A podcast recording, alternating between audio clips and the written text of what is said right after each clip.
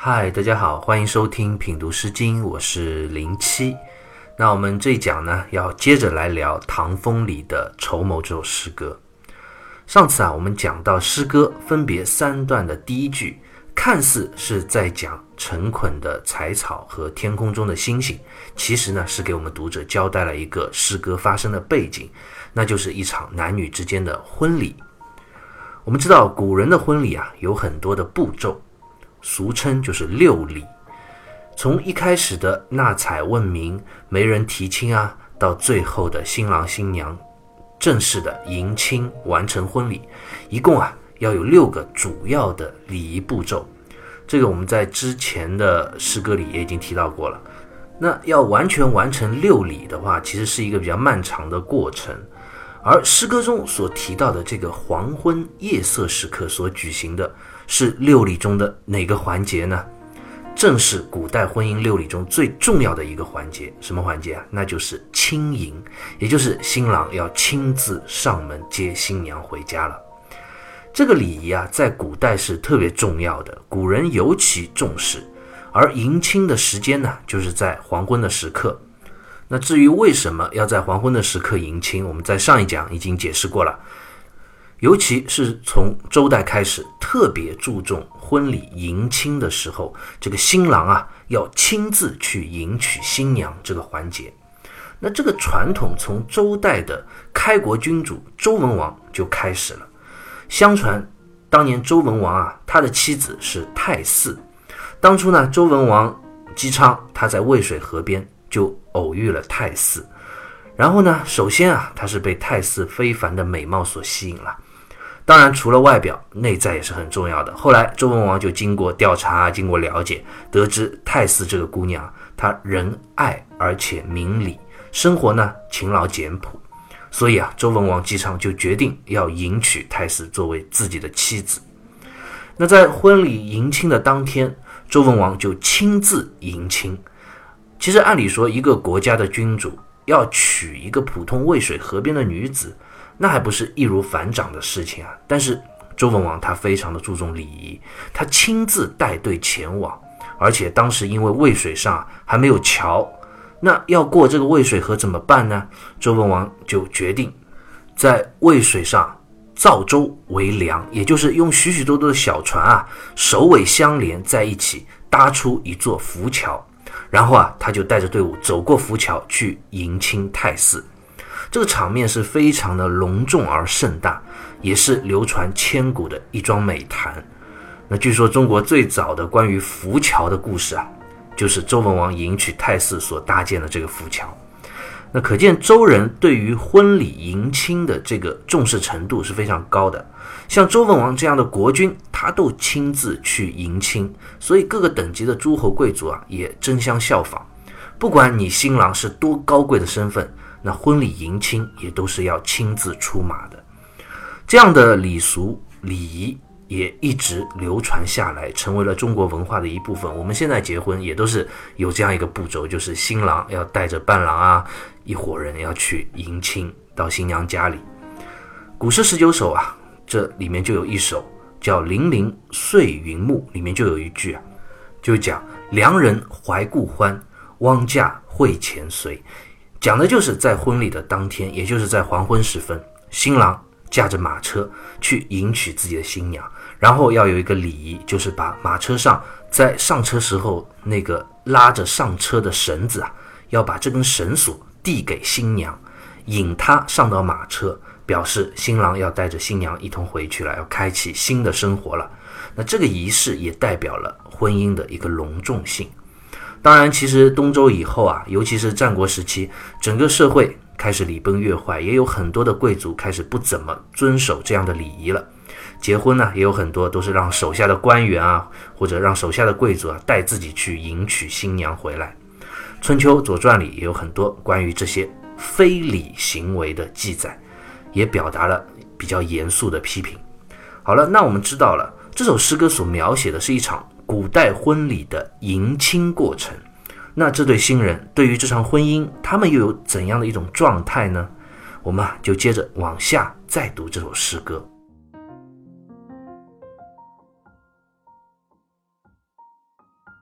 我们接着来看诗歌分别三段的第二句啊：“今夕何夕，见此良人；今夕何夕，见此邂逅；今夕何夕，见此灿者。”那“今夕何夕”这是一个疑问句，意思就是说啊，今天到底是一个什么日子呀？这是一个疑问，其实更是一种感叹。比如我们学过英语就知道，我们在英语里也有这样的感叹句，叫 “What a day”。其实字面的意思也是在问这是一个什么日子呀？由此啊，我们可见其实中西方不同种族的人类内心的文化心理结构都是一样的，在碰到一个特别需要感叹的时刻，都会激动的，好像有点忘记了时间了，都要问自己：哎呀，今天到底是一个什么日子啊？简直有点不敢相信的那种感觉。那当然，感叹也分好的感叹。和不好的哀叹，是不是？所以，我们单单看“今夕何夕”这四个字。还不能确定这个说话的人他的心情到底是如何的。那接下来这一句就非常明确了：“见此良人。”“良人”这两个字，孟子啊《离楼》里面就解释说：“良人者，所仰望而终身也。”什么是良人呀？就是那个你终身仰望爱慕的爱人。这句话当然是这位女生说的，在迎亲的当天。他终于见到了自己一生要相守的那个对象，那位新郎。不像我们现在很多男女青年谈恋爱就已经在之前见过面了嘛，婚礼只不过是最后走一个隆重的形式而已。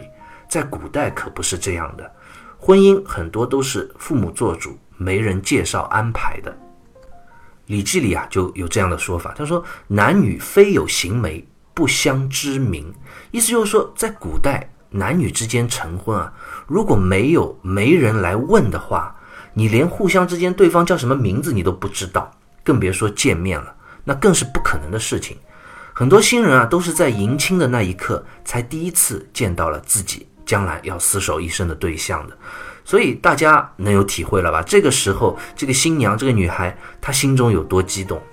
我猜想啊，可能这位新郎小伙的确是一表人才。英俊潇洒，所以女孩第一眼见到他就傻眼了，心中就感叹：“哇塞，今天是什么日子啊？真的太美好了！我居然终于见到了我心中的这位白马王子，简直是令人不敢相信。”所以朱熹在《世纪传》里就说这样一句话：“他说喜之甚而自庆之辞也。”意思就是讲这位女生见到了心仪的郎君，心情啊太过于喜悦而激动了。所以心中才会有如此的感叹。好了，我们刚刚看到的是第一段的第二句啊，是新郎刚刚到了新娘家中迎娶这位女孩的时候，这位女孩子第一次见到了自己的郎君，心中忘我忘记时间的感叹。注意啊，这个时候新郎还未必能见到新娘的真容，为什么呢？因为很有可能新娘这时候是头戴面纱的。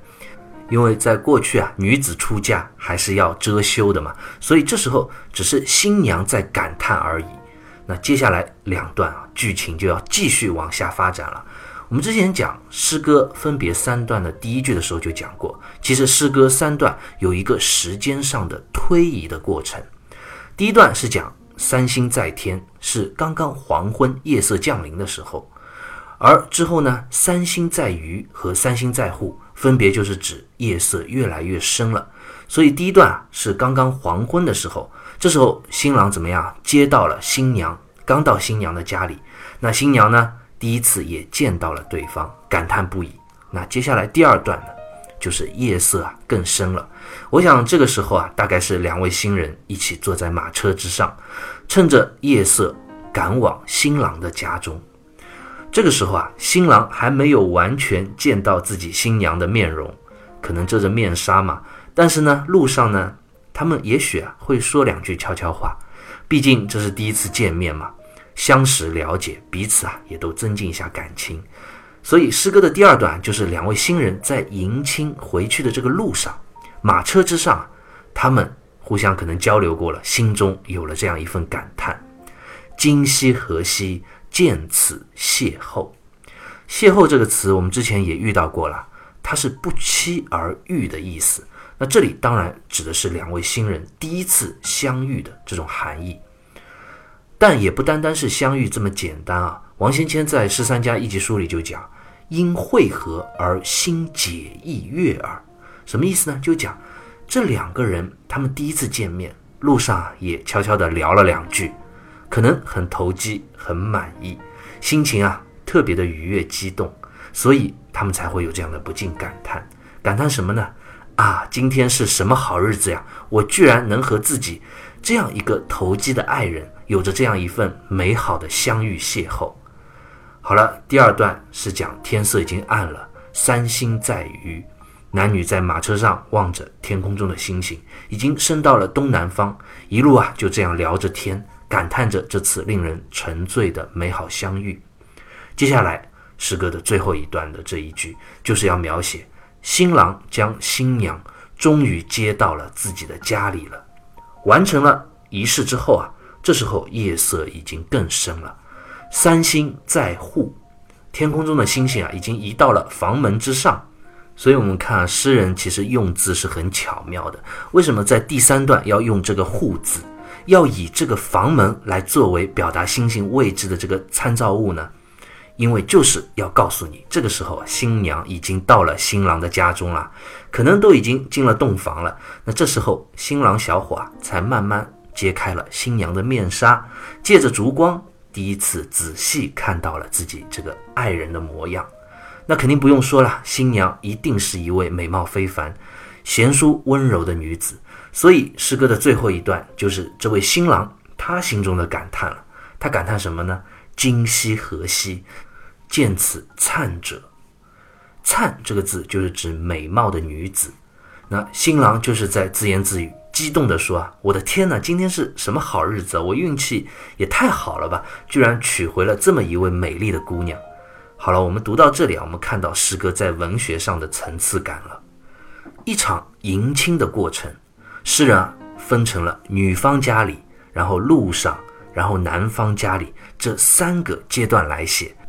而且这三个阶段啊，我们看啊，也分别先是以女生内心的独白来写，然后呢，中间这一段呢是男女内心彼此的独白，然后最后一段是男生自己内心的独白。这三种方式来描写这种人物的心理状态，逻辑上非常的清晰，层次非常的丰富，可谓是千古佳作。当然，诗人写到这里还没完。在感叹之余，这对新人他们的心中还会产生另外一种更有趣的情绪，那是怎么样的一种情绪呢？我们啊就接着来看诗歌分别三段的最后一句：“